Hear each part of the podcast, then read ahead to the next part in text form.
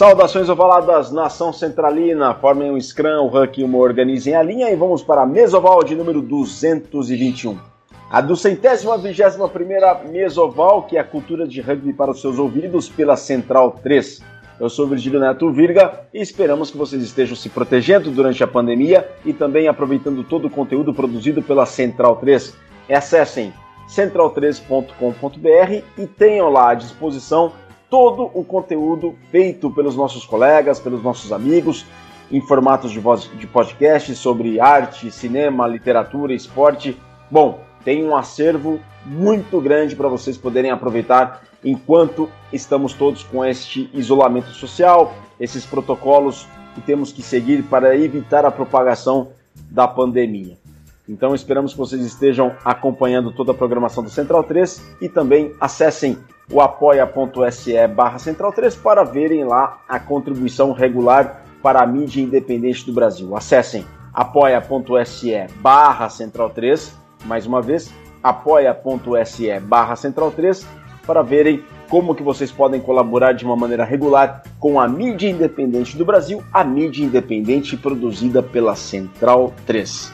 Bem-vindos ao Mesoval 221. Muito obrigado a, a, todos vocês pelo carinho, pelas mensagens, pelo, pelas mensagens de incentivo, de apoio, por todos os episódios passados que vocês acompanharam.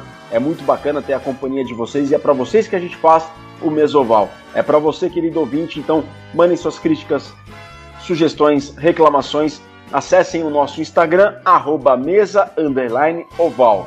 Arroba mesa, underline, oval e entrem em contato conosco, sugiram entrevistados, mandem as suas perguntas, mandem as suas sugestões. Vamos lá fazer um bate-papo bacana, uma interação saudável para a gente fazer um podcast melhor para vocês. O podcast O Mesval que está há mais de 5 anos no ar e já estamos na edição 221.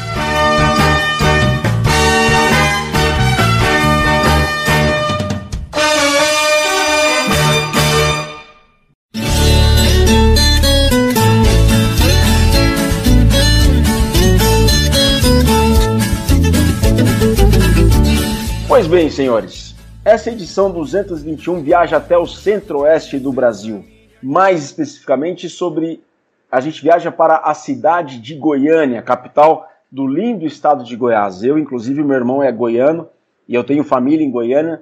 É uma cidade espetacular, é um estado muito, muito bonito mesmo. E eu quero conversar, aliás, nós vamos conversar com uma pessoa que há alguns anos me chamou bastante atenção. Qual que é a história? Em 2018, em 2018 isso, 2018, eu e o Diego Gutierrez fomos escalados para fazer a transmissão do Campeonato Brasileiro Universitário de Rugby Sevens, lá no CPUSP. E a equipe da Federal de Goiás participava deste Brasileiro de Rugby Sevens. E essa a transmissão promovida pela CBDU, um abraço para o Felipe Chagel, para o André Pimentel, toda a galera da, que fazia a transmissão do streaming da CBDU via Facebook. É, a, transmissão estava sendo feita pelo Facebook e aí a, a, equipe da Federal de Goiás entrou em campo. Entrou em campo e eu sempre falava, né? Celi, Celi com a bola, Celi isso, Celi aquilo, Celi aquilo outro. E as pessoas comentavam embaixo: não é Celi, é compositor.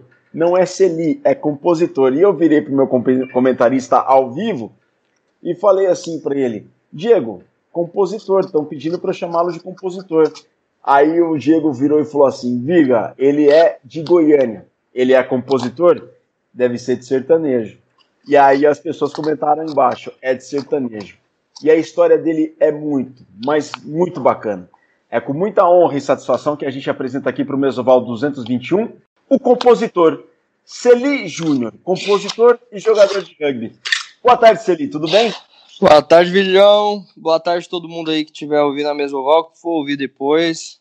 É um prazer para mim estar sendo recebido por vocês com tanto carinho, eu agradeço. Inclusive o carinho do, desse jogo aí que você falou, o pessoal é sempre é muito carinhoso comigo, com o meu trabalho, eu fico muito feliz. Maravilha, maravilha, Celi. Vamos contar um pouco da sua história então. Celi, eu nem sei, na verdade, por onde eu começo, mas eu acho que a gente pode começar pelo rugby e depois a gente vai para o teu lado artístico. Sim. Como é, que, como é que começou, como é que você se envolveu com o rugby? Como é que foi? Qual foi seu primeiro contato? Quando foi? Em que circunstância? Cara, então, basicamente, é, eu foi realmente foi dentro da, da universidade, né? A, a equipe da agronomia já tinha uma equipe aqui que na UFG era mais forte e a UFG disputava alguns campeonatos. Eu fui assistir a uma final do, do brasileiro, até a gente, que a gente foi campeão primeiro. Eu não estava jogando, no caso, fui assistir, né? E tinham vários amigos meus da agronomia, na época que eu ainda cursava agronomia na UFG. E acabei tipo, gostando. Eu vi o pessoal, tinha, a gente, quando vê de fora, tem muito receio de lesão, né? De machucar, porque é um esporte de bastante contato físico. E a gente acaba pensando nesse tipo de coisa, de ah, vou lesionar, vou machucar, é muito contato, muita pancada. A gente não sabe da, da técnica que tem por trás. E nisso eu gostei demais. Eu falei, pô, se os magrinhos lá conseguem, por que, que eu não, né? E tá que eu, na época eu também não era lá essas coisas, mas deu um, eu me encantei ali, e principalmente pelo, pelos valores do esporte, né? A questão da disciplina, da, da lealdade, de até da paixão mesmo, muito respeitoso. Eu acho que foi o principal motivo de eu ter gostado tanto do rugby, que diferentemente do futebol, é um esporte que não que eu não gosto de futebol, mas eu passei a gostar menos depois de jogar rugby, justamente porque eu fui conhecendo os valores do esporte e o, o quanto é bacana o respeito, a, a, parceria, tanto com o próprio time quanto com o adversário e para com o juiz também, porque não tem aquele de xingar a mãe, né? Não tem nada disso, é bem respeitoso, bem tranquilo. E isso foi o que me encantou mais no esporte, no início. E isso foi quando, Celi? Você estava em que ano da agronomia? Olha, eu, eu não. Eu acho que isso foi em 2016, 2015, 16 ali mais ou menos. Eu não sei exatamente o ano, mas é por volta disso. Eu me desliguei um pouco de datas depois de um, de um tempo e eu acabei me perdendo, mas foi por volta disso. Acho que eu joguei em 2017 e 2018. E com, a, com o time da UFG, para onde você viajou jogando? Cara, a gente ganhou alguns campeonatos, né? Ganhamos no Centro-Oeste, chegamos a, a ganhar um, um, ou dois brasileiros, um vice. E a gente foi para Colômbia também, né? Jogar o Sul-Americano de rugby. Foi. É, que foi uma experiência ímpar demais. E infelizmente, por alguns, algumas conversas diferentes que, que a gente teve aqui, parece com a federação, não posso falar muito porque eu não sei exatamente o que, que aconteceu. E a gente não foi para o Mundial, né? que ia ser na Namíbia, na África. Foi. Então a, acabou que a gente perdeu essa oportunidade de ouro aí, mas de toda forma foi super válido, né? Um sul-americano também acho que é uma experiência para poucos, é, mesmo sendo universitário, e foi muito bacana conhecer outro país através do rugby. Isso foi um, presente que o rugby proporcionou para a gente, para todo mundo da equipe, com certeza foi muito especial. E assim, foi a primeira vez que eu saí do país, né? Então, de tudo, de tudo, foi o, o rugby que, que me levou, que levou a gente, foi uma experiência muito incrível mesmo. E aqueles jogos foram os universitários sul-americanos, foram em Cali, na Colômbia, e foi, foi, foi a equipe da UFG praticamente, né, Celine? Sim, foi a mesma que jogou o, o brasileiro, foi a que foi lá jogar. A gente se preparou mais, teve que fazer muito mais treinamento físico, até por questão da altitude, né? Teve gente que sentiu mais, outros sentiram menos. Acho que nesse aspecto a gente até saiu um pouco na desvantagem, porque a gente chegou é, por último, se eu não me engano, e, a, e aqui a gente tem, não tem tanto costume com altitude, né? Já o, o, o outro pessoal já tinha, tanto Argentina, Chile, o pessoal da Colômbia que já, já mora lá mesmo, e, e a gente acabou levando um pouco de desvantagem nisso, mas representamos bem, apesar dos jogos serem jogos duros, aqui a gente não tem uma cultura é, no rugby tanto quanto temos no futebol, por exemplo, que no, em outros países tem. Tipo, tinha cara lá, na, na, Argentina mesmo, que, tipo, tinha 22 anos, 20 anos jogava rugby já. Já tinha 20 anos de rugby. Então, é, é totalmente diferente, mas a gente jogou bem, fizemos um, ótimos jogos lá, é, defendemos bastante, foram jogos apertados, mas é, as circunstâncias de jogo, experiência também, principalmente, eu acredito, é, que fez a diferença. Faltou um pouco e a gente não, não ficou tão bem colocado. Mas foi uma experiência incrível. É, e essa experiência, na verdade, não aconteceu em Cali, foi em Bogotá, Santa Fé de Bogotá, capital Isso. da República da Colômbia, exatamente em 2017. 2017. 2017. Ô Celi. Ah, então que... eu joguei em 2016 também, deve. Eu acredito. Foi por aí.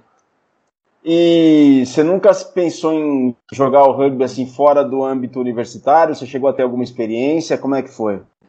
Cara, então, depois do, do último brasileiro, acredito, não sei se foi o último ou o penúltimo, mas eu, eu morei em São Paulo durante seis meses, cheguei a, a entrar no Pasteur para treinar e tal, não, não cheguei a jogar oficialmente, até porque eu, é, na época eu tive um, uma lesão no, no tornozelo, estava me recuperando ainda, fazendo é, exercícios ali para voltar.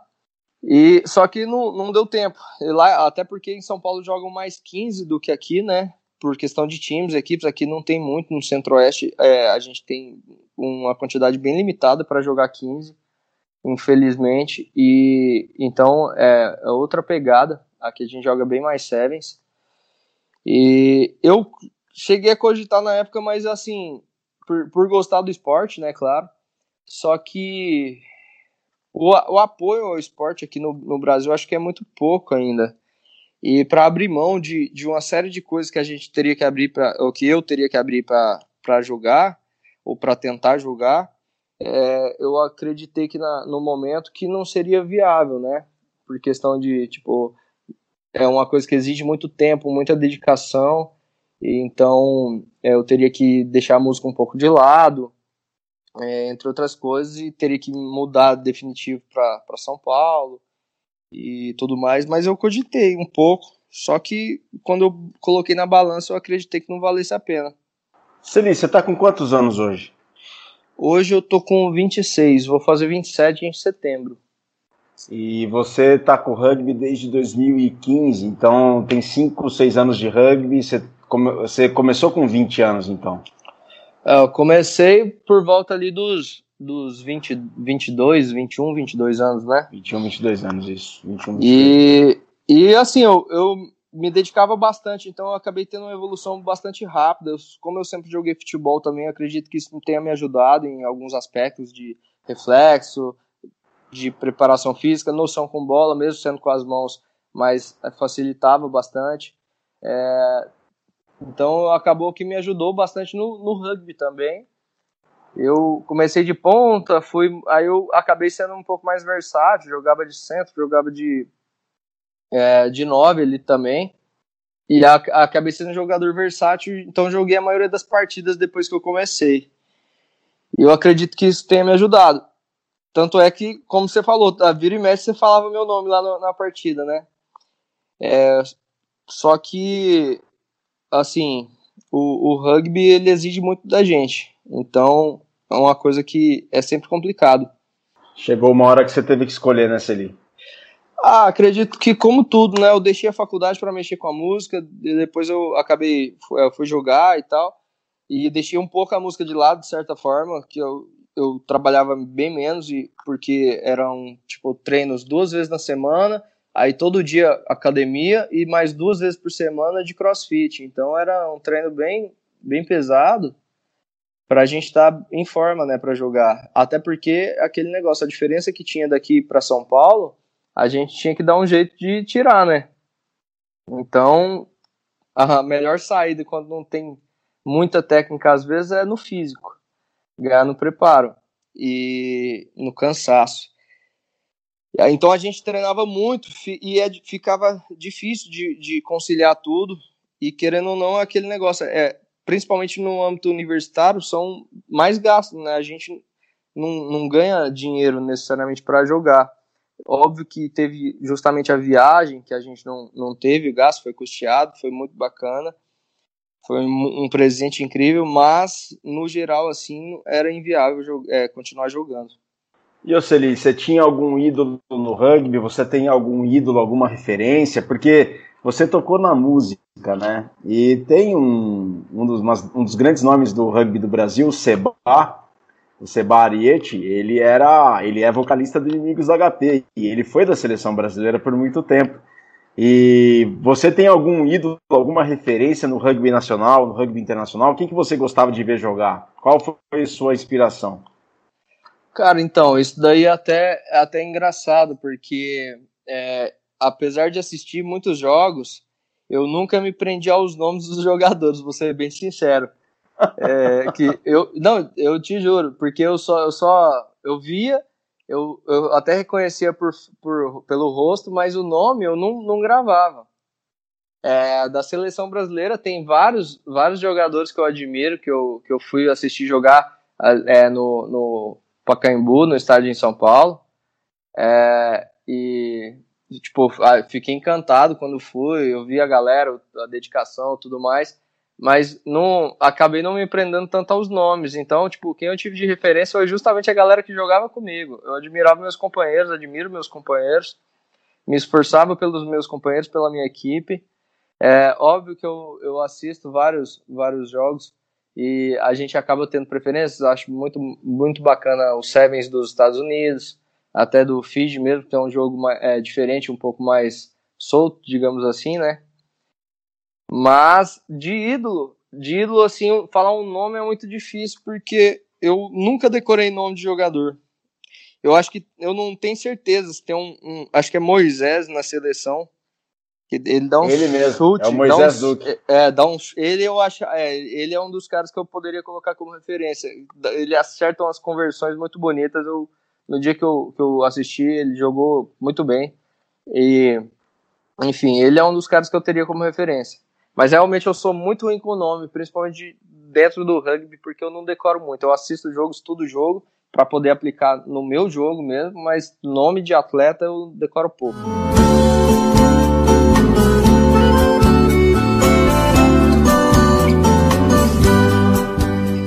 Tudo bem, você não decora nome de atleta, mas decorar canção, decorar música e se inspirar para fazer música, você domina muito bem o assunto, Celi. É esse é, é mais fácil. Esse, esse, é mais fácil? Para você é mais fácil. Para o resto do mundo não é mais fácil.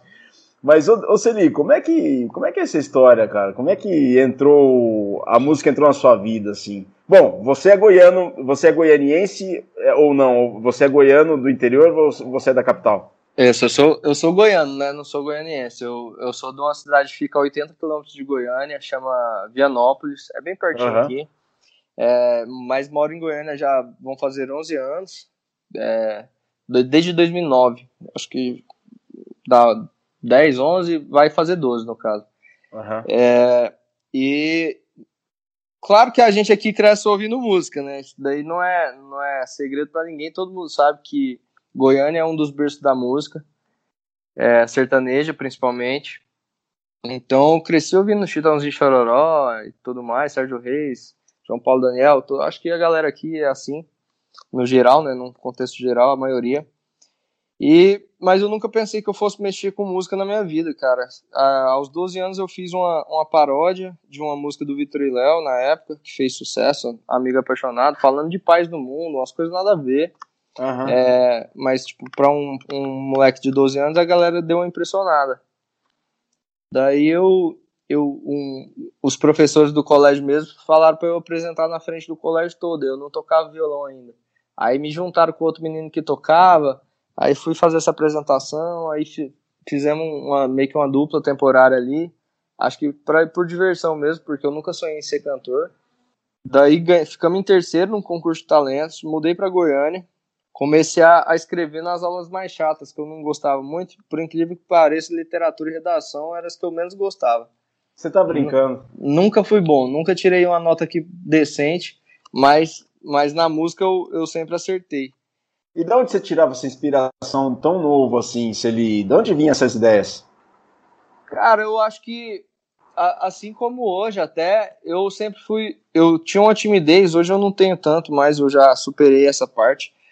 Mas eu tinha uma timidez muito grande, principalmente com relação ao sexo oposto, né? Com mulher, eu tinha dificuldade um pouco de conversar, que tremia, na, tremia a perna mesmo.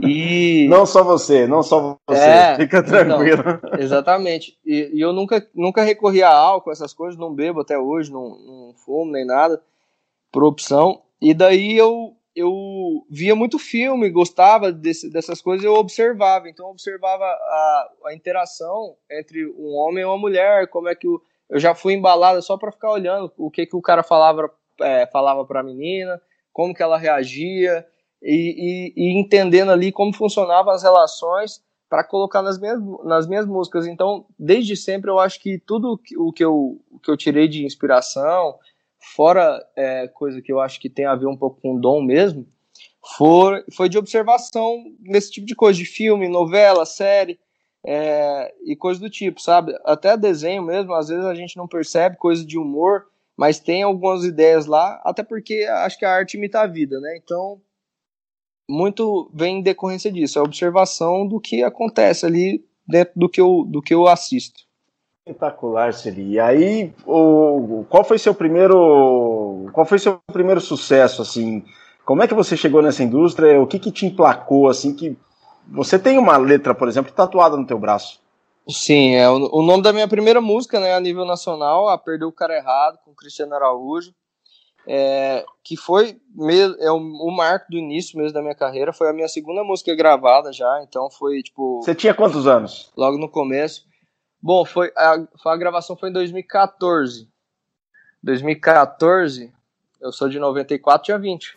Comigo, um copo de cerveja, coração ferido, não foi falta de 20 anos. 20 anos. 20 anos. É, e daí, como é que foi então o começo? É, Como é que eu... você chegou até ele? Então, foi, foi o seguinte. É uma história que eu contei muito pouco ainda até hoje, só para os mais amigos, vamos dizer assim, que conhecem a história. Eu escrevia né, nas aulas mais chatinhas, igual eu falei, que eu não gostava muito. Escrevia para as meninas que eu achava bonita, mas não mostrava, né? Porque eu não tinha coragem. Você tá brincando? Não, lógico que não. Mostrava pros parceiros ali e tal, perguntava o que achavam, ou para outras pessoas, mas não mostrava, não. Aí depois o povo me forçava a mostrar, mas tudo contra a minha vontade. É, mas era divertido, eram letras bem mais simples ainda, era, tipo, lendo, dá pra ver que é bem adolescente. Mas isso eu fui aproveitando para evoluir, porque muita gente que está começando não entende ah, o que, que eu faço, o que eu não faço.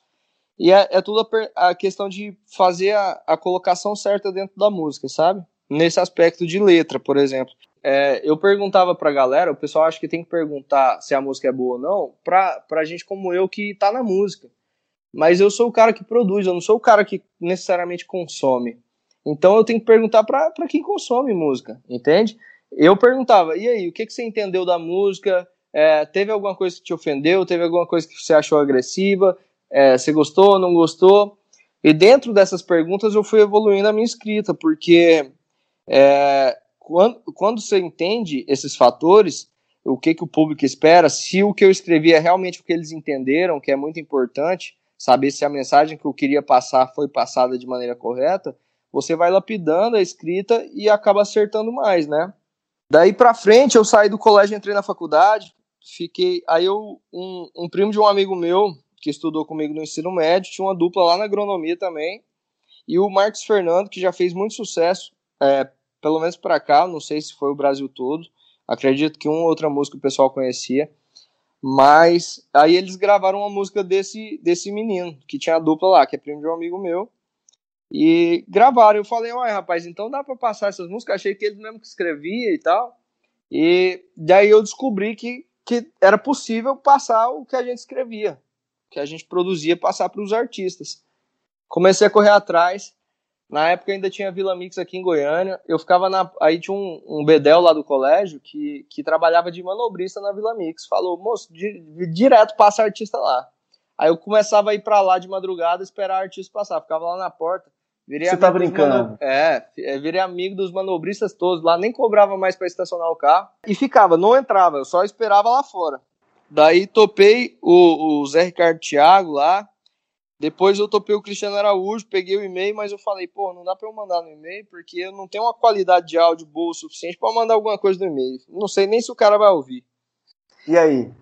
Aí, ah, sempre era trabalheira, né, para chegar no artista, é sempre difícil, claro, até hoje ainda, dependendo do artista, ainda tem, a gente tem dificuldade, eu tenho dificuldade. E aí eu, pô, eu nunca pensei no problema, eu vou na solução, o que que eu posso fazer para chegar? E aí eu tive uma ideia meio, meio doida assim, eu falei, ah, vou arriscar, né? Não vou perder nada. Tô, já que eu tinha topado com o Cristiano, eu falei, ah, liguei lá na Efeitos, que era o escritório dele na época. Falei assim, ó, topei com o Cristiano na Vila Mix. E ele pediu para marcar uma reunião aí para mostrar umas músicas. Você tá brincando que você fez isso? Fiz, pô, fiz, fiz. Isso aí foi engraçado até, porque, tipo, não, eu tive a ideia, veio do nada assim, eu falei, vou fazer, não sou bobo. Topei com ele, eu só vou dar uma aumentada. aí, é, aí eu, tô, aí eu liguei lá, falei isso, e a secretária comprou a, a, o truco, né? Comprou a jogada. Aí eu, beleza, aí ela falou assim, não, isso aqui é com, com tal, tal pessoa, vou te passar o contato, você liga para ele. Aí beleza, liguei, falei assim, ah, então, é, topei com o Cristiano Vila Mix, ele falou para marcar uma reunião para mostrar umas músicas. Aí ele falou: ah, sexta-feira, duas horas lá no escritório, então, pode ir lá. Aí beleza, né? Tava eu, era eu e um amigo que escrevia junto na época. Aí chegamos lá no escritório na sexta, meio-dia, que, né, para não ter perigo. Uhum. Por coincidência, foi excelente a gente ter chegado mais cedo, porque senão a gente ter perdido a reunião. Porque ele passou lá uma hora para ir para outro lugar e a gente já tava lá e falou: Nossa, ainda bem que vocês estão aqui, porque eu tinha esquecido, já ia sair. Tá Chega brincando. aqui. É, foi desse jeito. Chega aqui pra sala. Aí fomos lá, mostramos as músicas. Ele já segurou três, pro, pro, só que não era pro Cristiano, era pro Zé Ricardo Thiago que ia gravar na época. Sim. Se, separou três músicas para ir pro DVD. Ou seja, as, as, minhas primeiras músicas já iam ser com artistas nacionais de sucesso na época que estavam no topo. Que Você o Zé tá Ricardo Thiago, eles na gostar... época ah. é, gostaram do, das músicas e, iam gravar. E era tipo o Zé Ricardo Thiago na época de sinal disfarçado, né? De sinal vai no banheiro pra gente se beijar, vem lá no escuro. Que tocou pra caramba aqui no, no Brasil e tal. Na época do Arrocha ali, sucesso nacional, muito. E já eu ia entrar com três músicas no projeto deles. Só que nessa, só nessa jogada aí. Daí eu pedi pra. Falei, o que, que você quer na música? Eu falei, moço, eu quero estar tá lá no estúdio, quero acompanhar a produção, porque eu pensei, aí eu conheço o produtor e conheço os cantores, vou fazer mais network, não sou bobo. aí eu fui lá, aí ele falou, beleza, tá fechado então. Aí fui no estúdio, conheci a galera. Infelizmente né, não foi dessa vez aí, porque na época o Cristiano resolveu sair da Talismã, que ele tava ali na, no escritório do Leonardo. E, o, e aí na moeda de troca ele deu o Zé Ricardo Thiago. E aí cancelaram o DVD e aí as músicas caíram, né? Não tava mais. Sim. Daí pra frente, continuei correndo atrás, normal, é, buscando chegar nos artistas. Fiquei sabendo depois que eu quase entrei no segundo DVD do Henrique Juliano, sem saber, com a música que eu tinha feito aqui e chegou lá e eu não sabia. E foi dando errado, dando errado, dando errado. E só que nisso eu tava sempre fazendo esse mesmo corre de ficar virado ia, ia ficava virado para compor, compunha de madrugada, ia para a faculdade durante o dia, era integral, para o meu pai não ter motivo para falar nada para mim, né, de que eu estava vagabundando na, na faculdade. E aí chegou um momento que eu, que eu, eu tive uma crise de ansiedade muito forte por, em decorrência dessa falta de sono e tudo mais. Meu corpo não estava aguentando. Aí eu falei, agora eu vou fazer sucesso, porque eu já tenho uma história meio triste para contar, né? Porque parece que todo mundo que fez sucesso tem que chegar e contar uma história triste. Aí eu sofri de alguma coisa, aí eu falei, agora vai. Daí aí? passou um tempo, é, eu vi que o Cristiano jogava futebol aqui em Goiânia. E quando eu era mais novo um pouco, lá pelos 15 anos, eu recebi proposta de jogar em São Paulo, no Guarani, meu pai não deixou. Falar, ah, não, esse meio é muito sujo, não sei o que, vai estudar. Eu sempre, fui, eu sempre gostei de esporte, jogava futebol, jogava bem. Até hoje eu jogo de vez em quando. Aí eu descobri que o Cristiano jogava, dei um jeitinho no futebol.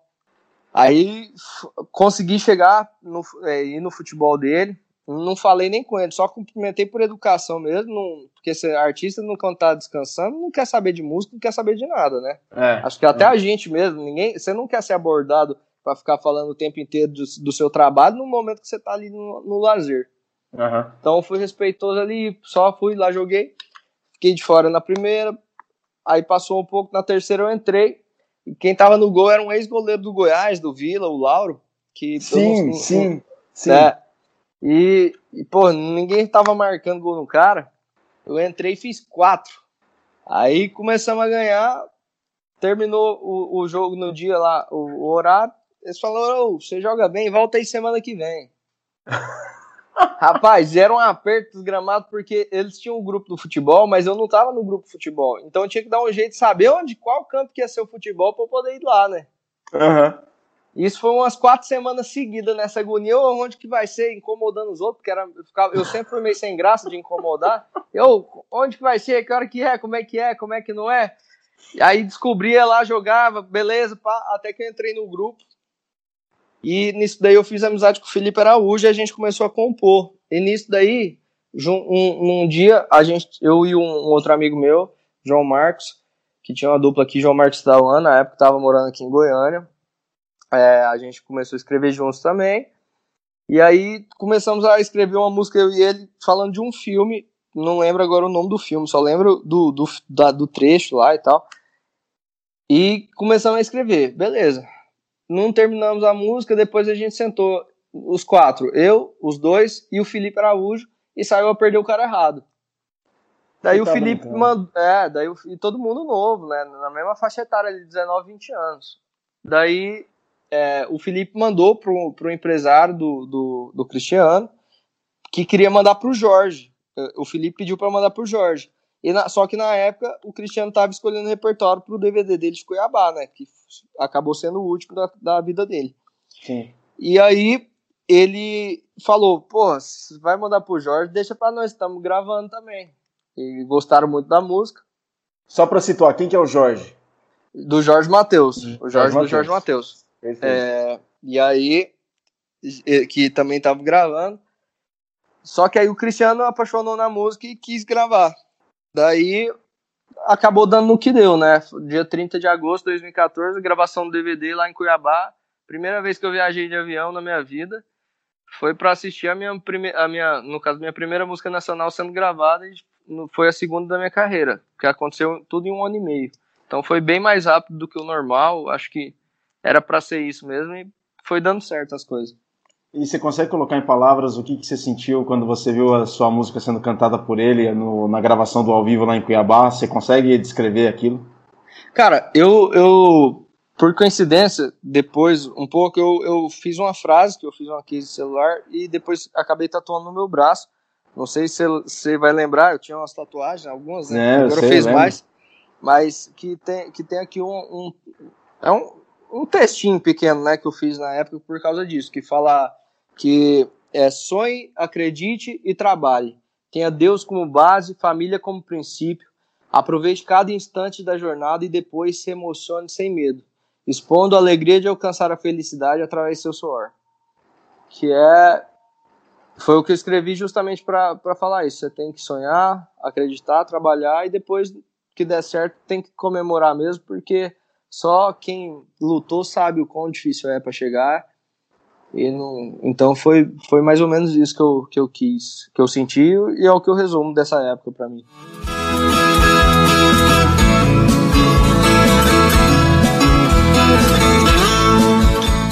Mas, Oceli, isso que você acabou de mencionar, essa frase que você acabou de dizer é muito profunda. E o rugby tem muito disso. Exatamente. O rugby, o rugby valoriza muito o esforço, o sacrifício, a entrega, a entrega sem sem medir esforços. E foi tudo o que você fez. É, por isso que você se encantou com o rugby também, eu posso dizer isso? A gente pode é, pensar assim, fazer essa analogia? Com certeza. O, é esse, essa é a questão do rugby. Bateu muito com os meus valores mesmo. É a questão de família, porque a união, né? O rugby tem muito essa coisa de tipo, sua equipe, sua família, o esporte, a sua família. É, e a gente vê muito isso no, no convívio mesmo, que a gente se preocupa com o time do Amazonas, o time de Campo Grande, o time de Cuiabá, a gente está sempre acompanhando, torcendo para o esporte crescer, torcendo para os times ou para os atletas se darem bem. Então você vai vendo que a comunidade acaba sendo uma família e tudo é muito o esforço mesmo, no, no, no, que é outro fator que eu acho incrível no rugby. Não tem aquele cara que é excepcional que vai jogar só porque ele é muito bom. Se tiver um outro que vai tem constância nos treinos, que está se esforçando, que está fazendo por merecer, ele que vai jogar, o outro vai assistir e pronto. sabe? E isso eu acho é, fantástico, que é diferente do futebol, né? Que não é sempre o mais esforçado.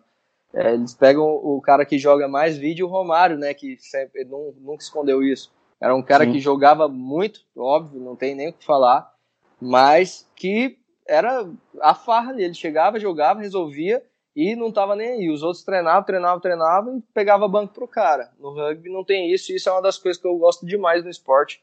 E claramente bate muito com os meus valores e por isso eu acho que eu acabei gostando muito mais do que até o futebol que eu sempre joguei. E hoje, é, hoje é o meu esporte preferido. E o pessoal da indústria musical, eles sabem que você é do rugby, se eles sabem que você tem esse envolvimento com, com, com o rugby? E o que, que Cara, eles dizem? O pessoal sabe, o pessoal ainda confunde um pouco com o futebol americano, né? É, então eu acabo sempre tendo, tendo, que explicar a diferença, o que, que é o que e tal, que o rugby veio antes. Mas assim, é, na época eu postava muito, é o que eu falei, eu deixei a música um pouco de lado, meio que sem perceber, e me dediquei ao rugby. Então nas minhas redes sociais eu postava muito sobre o rugby. E por isso até eu dei uma diminuída depois, que eu, eu dei uma parada por um tempo é, para me dedicar à música de novo, porque eu precisava me capitalizar e tal, e voltar a trabalhar, tá num momento melhor. E o pessoal tava me vinculando muito mais ao rugby, porque eu postava rugby o tempo inteiro. Aí eu, porra, vou ter que postar músicas, vou ter que postar outra coisa aqui, outro conteúdo, porque eu preciso. Porque a galera lembra que eu sou compositor também, né? Uhum. E aí levou um tempo e tal, mas assim. É, o pessoal era super curioso, todo mundo achava o máximo, assim, achava legal demais. O pessoal não conhece tanto, mas acabava perguntando. Até hoje o pessoal ainda pergunta aí, você tá jogando e tal. E acabou que, que eu, eu dei uma parada, né? Realmente eu, eu parei, tipo, joguei só pra, pra me divertir uma vez ou outra, não tava competindo mais. E parei em do, no 2019 não joguei, 2020 teve a pandemia, infelizmente, que prejudicou os dois lados, o esporte e, e a minha profissão. Tá aí, acho que a mais penosa na, na pandemia, porque foi a primeira a parar e a última a voltar, não tem, tem previsões, mas não é certeza de volta, de retorno, né, dos eventos e tudo mais. Mas o, o rugby, a gente está com um projeto aqui de voltar é, o quanto antes possível e voltar a competir. Então, eu estou meio que me preparando com calma ainda, porque eu não quero me esforçar demais, até porque eu estou trabalhando muito agora também para me preparar para a volta dos shows. É, então, mas a gente está com planejamento de voltar e voltar a competir, principalmente no Sevens, e voltar com força. Juntar todo mundo, a galera mais que já tem mais experiência e juntar meio que os times daqui e fazer uma seleção e começar a competir.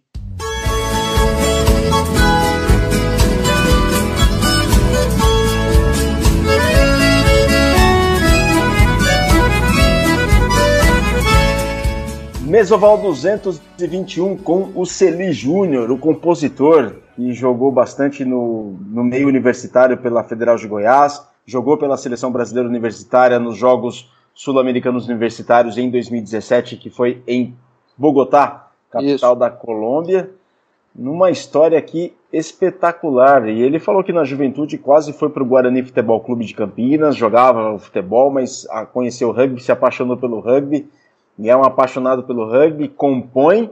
E Oceli, o rugby já chegou a te inspirar em alguma canção que você compôs por aí? Cara, o... eu não me recordo muito porque assim, é, o rugby ele entra muito nos valores e eu passo os valores para as minhas músicas, né? O que eu acredito, o que eu penso. E, então, de maneira indireta, talvez. Diretamente, não tanto porque o, o esporte é, é um lado, a música acaba sendo um pouco é, quase que o oposto nesse sentido, na minha vida, pelo menos.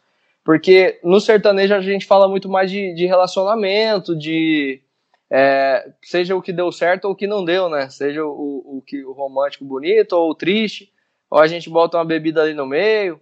Então, varia um pouco. Tem coisa mais cultural também. Eu faço outros estilos, faço um pouco de.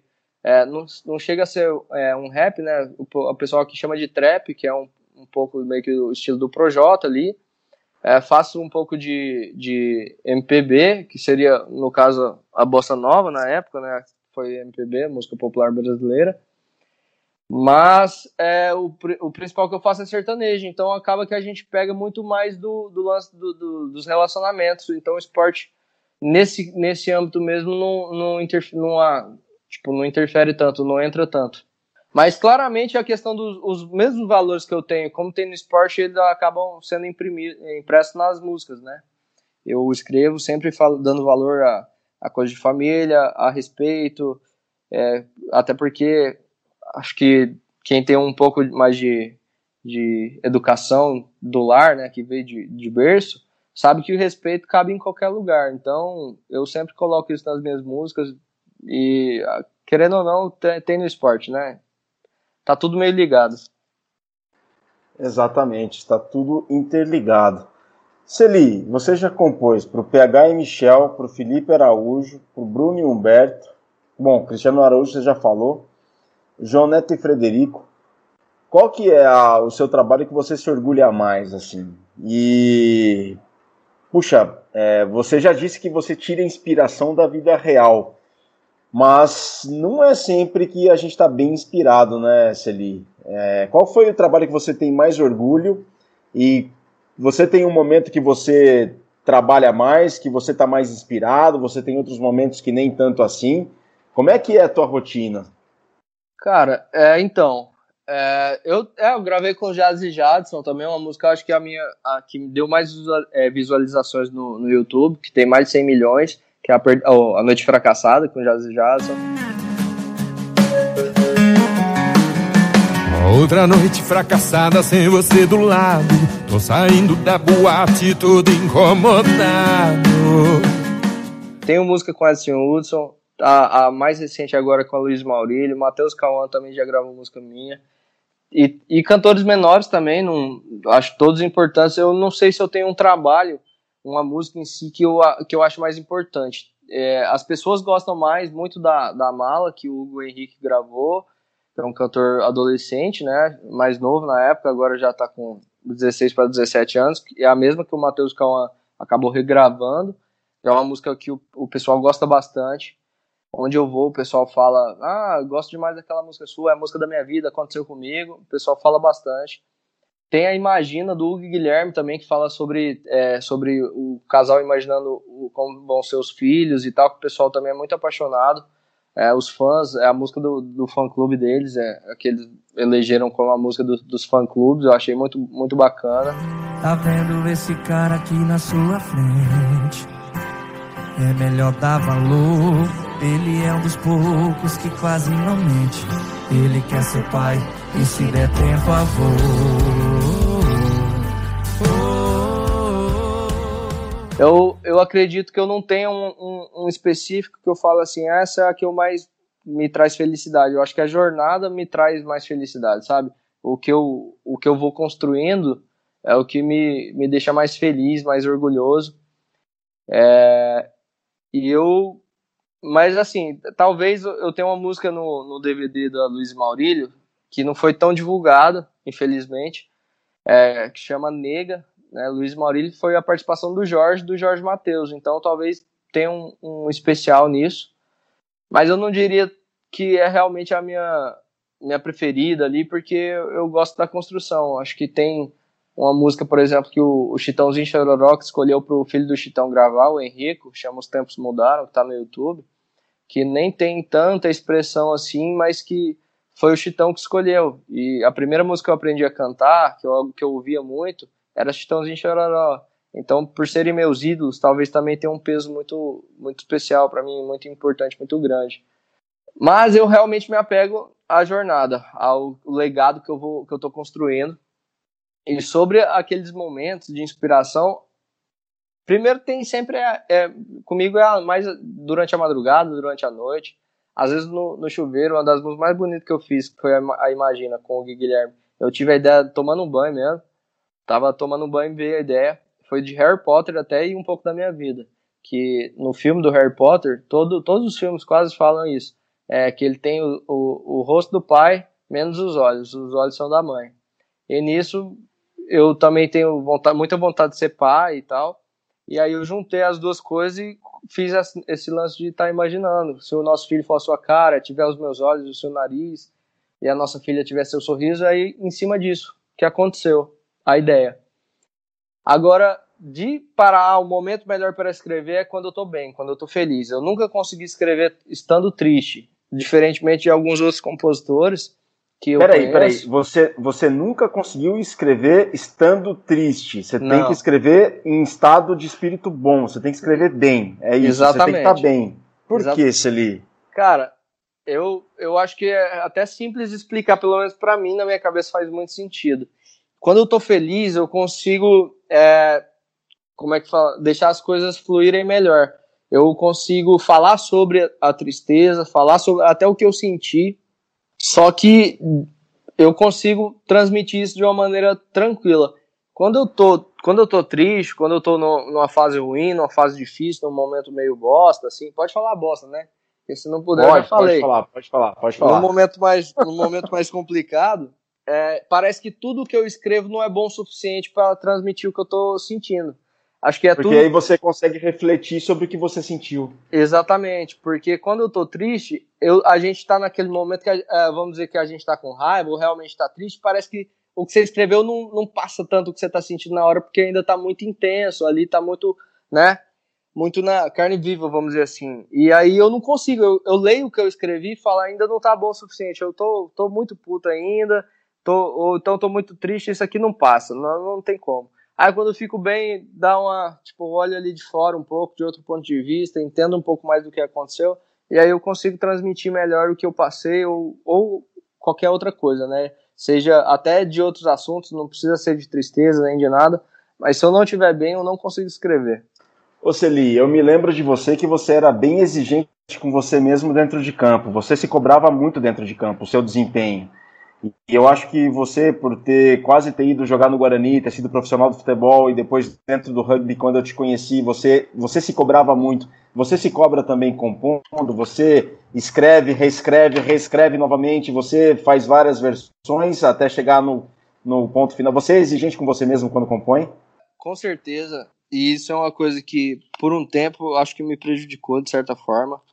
Porque a gente nunca consegue fazer nada perfeito, eu acredito. Por mais que você se esforce, é, não tem como alcançar exatamente uma perfeição, né? Você não vai sempre acertar uma música incrível. Você pode fazer várias boas, mas incrível são exceções, são mais raras. E eu não, não chegava necessariamente a reescrever tudo, talvez uma parte ou outra, mas eu sempre me cobrei muito, principalmente em relação às mensagens do que eu escrevi, do que eu passava nas músicas por ter esses valores e, e, princípios muito fortes dentro de mim. A gente sempre vê também o, o, público falando assim, ah, a música já não é mais a mesma, o pessoal tá falando besteira demais, ou tá só cachaça, só corno, só, sabe? O pessoal fala muito da música, mas é a música que o público consome, o pessoal critica, mas é o que eles consomem. Da mesma maneira do funk, que eu, eu acho um absurdo, mas o pessoal consome, fala mal de mulher, xinga, fala um monte de besteira, mas o povo consome. Então, eu consegui um pouco, é, recentemente, começar a me libertar e me cobrar menos em relação a isso, a fazer também o que, já que o povo quer ouvir, eu vou escrever, mesmo não sendo o que eu tenho a preferência de fazer, mas porque o mercado pede, o público consome. Não é necessário, é, assim, a gente faz o que o público quer, querendo ou não. Por mais que a gente tenha outras coisas, eu falo a gente porque isso engloba os outros compositores, mas falando de mim mesmo, eu me cobro muito, com certeza. Agora eu tô parando de fazer isso, porque gente, por mais que a gente queira passar uma mensagem bacana, uma coisa bonita, é muito pouca entrada ainda nisso no mercado atualmente. Já teve mais, mas hoje está muito pouco. Hoje o pessoal quer ouvir coisa de festa, coisa de cachaça para tomar um em casa, para tomar um com os amigos, ou tá sofrendo por causa de mulher, ou de homem, ou sei lá, né? É, cada pessoa. E, e é muito complicado. Então, eu era muito exigente comigo, até recentemente, e, mas agora eu entendi que não adianta. É, eu já, já provei que eu sei compor. Para mim pra, e para quem quiser ver, é só olhar minhas músicas então, hoje eu tô mais assim, tipo, ah, eu vou fazer o que o que render, o que o mercado quer, porque querendo ou não, a gente precisa sobreviver, né, e ter um conforto, principalmente eu que quero ter família. É, a gente sabe que filho dá, dá despesa para danar, né? Então tem que construir uma, uma boa base para construir esse futuro. Mas eu sempre me exigi dentro de campo e na música com certeza. E eu ainda acho que, assim, principalmente no esporte, a gente tem que ter essa, essa exigência. Óbvio que, assim, com consciência que nem tudo depende só de você, mas cumprindo bem sua parte. Porque no que depender de mim, eu sempre vou buscar fazer a minha parte para não deixar meus companheiros na mão. Perfeito, perfeito, Celi. Excelentes colocações. E você tinha falado que é, é, o que o povo gosta, é o que o povo consome. Eu me lembro uma vez, eu não sei, você vai saber melhor falar do que eu, né? Mas naquele concerto Os Amigos, né? Eles têm uma parte de uma música que eles cantam que eles falam assim: diz o poeta, o artista vai onde o povo está. É bem isso, né, Celi? Cara, exatamente. Assim, eu tenho uma visão um pouco diferente nesse sentido, sabe? É, não exatamente nessa frase que você falou, isso aí é claro. É, acho, inclusive, que isso se aplica até na nossa vida mesmo, no cotidiano, que a gente tem que estar tá onde querem a gente. Sim. Você não tem que tentar estar num lugar porque você quer, mas sim porque eles Exato. querem que você esteja lá. Exato. Eu mesmo, isso. eu vou aonde fazem questão que eu vá. Sou muito caseiro, prefiro ficar em casa mesmo. Mas eu, se, que, se a pessoa fizer questão, eu vou estar tá lá. É, então, hoje mesmo vai ter comemoração do aniversário da minha avó, mais tarde eu vou no interior aqui, eu vou lá, porque justamente meus primos me ligaram pedindo para eu ir. É, e, a, e é minha avó, né? Minha avó gosta de mim pra caramba. Aí, então é, é meio que nisso. Eu, e aí, voltando mais ao assunto da música, o que eu não acredito muito é que o artista tem que necessariamente gravar o que ele acha que o público quer ouvir. Ah, Porque tá. é, o público não necessariamente sabe o que ele quer ouvir. O público consome. Ele só fala se ele gosta ou não gosta. Então, para mim, eu pelo menos gostaria, um desejo meu, talvez uma utopia, mas uma coisa que eu, que eu gostaria muito que acontecesse, era que os artistas, mesmo que alguns só, é, tivessem consciência de que eles podem fazer mais pela música, que a gente tem uma responsabilidade cultural até de, de implementar um tipo de cultura melhor no, no, no público e começar a produzir coisas, é, músicas, mais com um pouco mais de, um, de mensagens positivas, com mensagens mais bacanas e fornecer isso ao público, porque ninguém consome também um produto que não está na prateleira, né? Então, eu acho que os artistas deveriam entregar isso para o público e aí daí sim ver se eles gostam ou não gostam. Mas fazer mais disso, mesmo que aos poucos, para a gente poder mudar um pouco o cenário da, da cultura do Brasil. É, e eu falo isso em qualquer aspecto, seja de respeito de uma pessoa para outra, seja de é, em, meio que ensinar, entre aspas, né, mas de certa forma ensinar o, alguns homens a não serem tão, vou falar assim, agressivos, mas não é bem a palavra, mas tão invasivos com as mulheres. É, e, entre outras coisas, uma criança a ter companheirismo com, com um amigo, com amiga. E eu acredito muito que a música tem um, um poder muito grande, tanto tirar uma pessoa da depressão quanto colocar. Então, eu vejo que os artistas poderiam se atentar um pouco mais a isso. Eu, me, eu, eu particularmente, quando eu escrevo, é uma coisa que eu presto muita atenção no, no que eu estou passando. Mesmo numa música sofrida, eu busco passar uma coisa, é, vamos dizer assim, com, com cautela, com responsabilidade porque eu acredito que em qualquer momento da vida de qualquer pessoa vai ter uma música ali para acompanhar ela. Então, é, tem que se pensar nisso para talvez no futuro a música ter uma parcela maior de contribuição positiva na, na sociedade brasileira.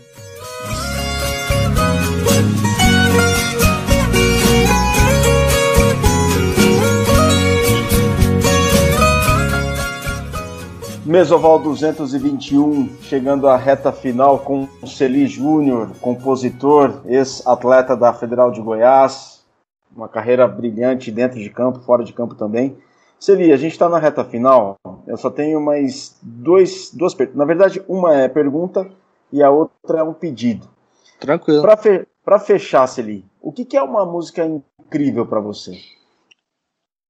Cara, uh eu, eu acredito que é uma música incrível, é uma música que passa uma mensagem muito positiva, bem, é, estando bem escrita, mas principalmente que emociona a pessoa, que faça ela refletir sobre o, o que quer que seja que a música esteja falando, sabe? É, antigamente o pessoal fazia mais isso. É, por exemplo, vou falar uma música que eu considero incrível, ou um ou duas, mesmo não sendo sertanejo, mas essa é sertaneja, que é Dois Corações Uma História, que é muito famosa, né, na voz do Zezé de Camargo Luciano, que é uma música que conta, mesmo de uma maneira que é uma história de certa forma triste com um final feliz, é uma história longa, mas que emociona, que você vai vivendo ali a história junto com ouvindo ali e se imaginando dentro da história e refletindo sobre o, que está acontecendo ali, entendendo e se emocionando no fim. É, então seria mais ou menos esse tipo de música. Se for falar música mais antiga, conta uma história mais real, né? Questão de saudade da minha terra. Eu falo isso porque eu cresci ouvindo sertanejo, né? Não, não posso falar de música muito fora do sertanejo porque eu não, não, não ouço tanto. É, mas seriam esse tipo de música que, que realmente te emociona. Eu, inclusive, eu gosto muito, já me elogiaram muito, a última música que eu tenho gravado agora, é, vou recomendar para todos vocês que quiserem ouvir um pouco do meu trabalho, chama Cuida Bem de Você, com a Luiz Maurílio, é uma das músicas que eu acho incríveis, e no caso é minha, é, porque ela realmente transmite, é um término, vou, vou adiantar para vocês, é um término de relação, onde um não deseja mal para o outro e termina de maneira muito bonita e respeitosa. Mas seria esse tipo de música, o que eu acho incrível. Muito bem. E Celi, agora para fechar, você consegue aí de imediato fazer um verso sobre o rugby, um sertanejo sobre o rugby num verso? Cara, um verso eu não sei, mas eu vou fazer uma tatuagem em homenagem ao rugby agora, que eu tô planejando aqui, de uma frase que eu acho muito boa, que eu ouvi no rugby primeiro, né?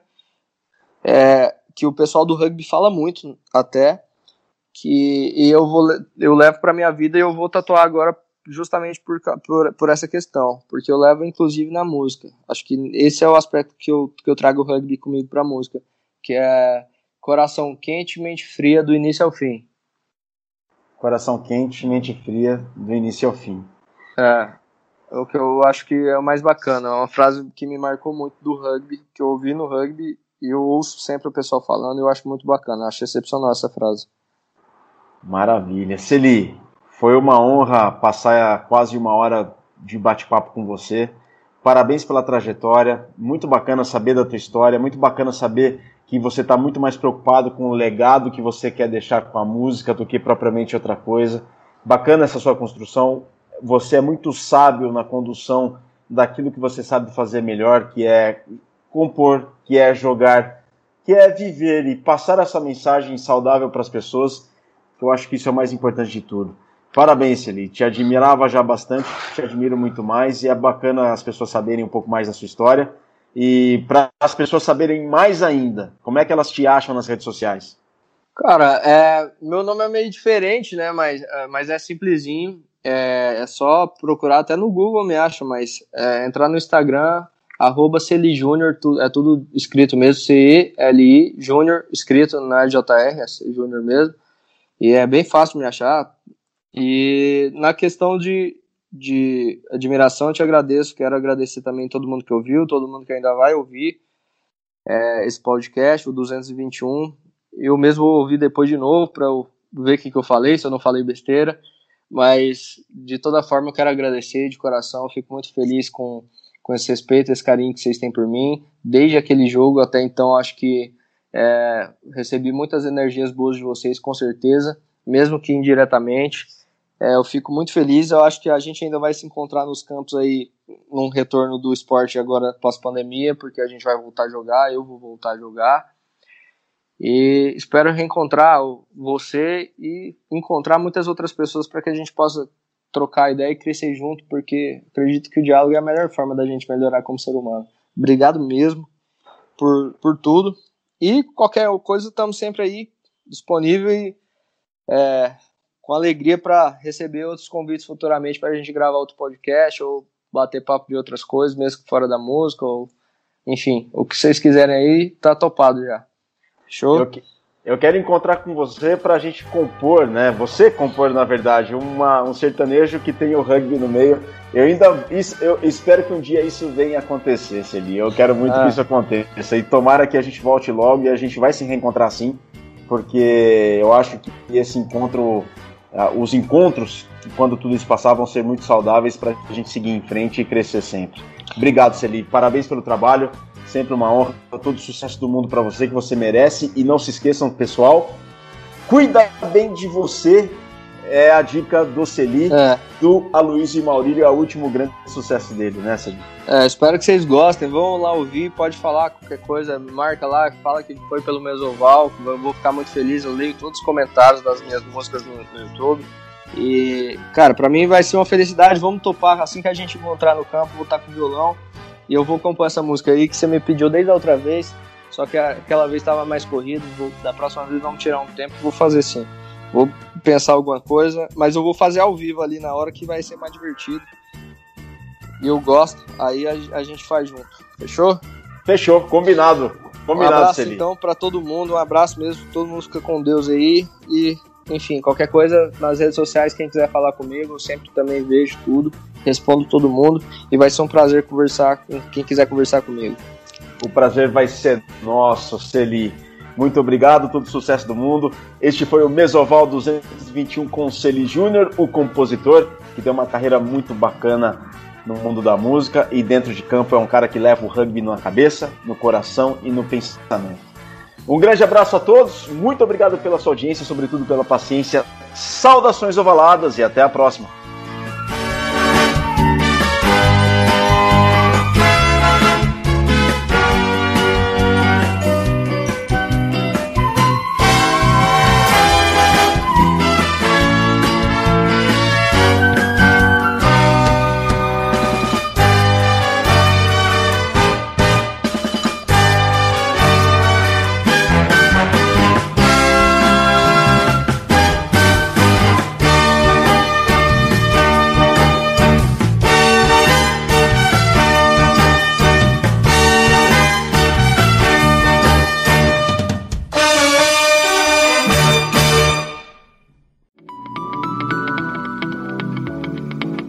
Programa que você acabou de ouvir tem a produção da Scrum Prod.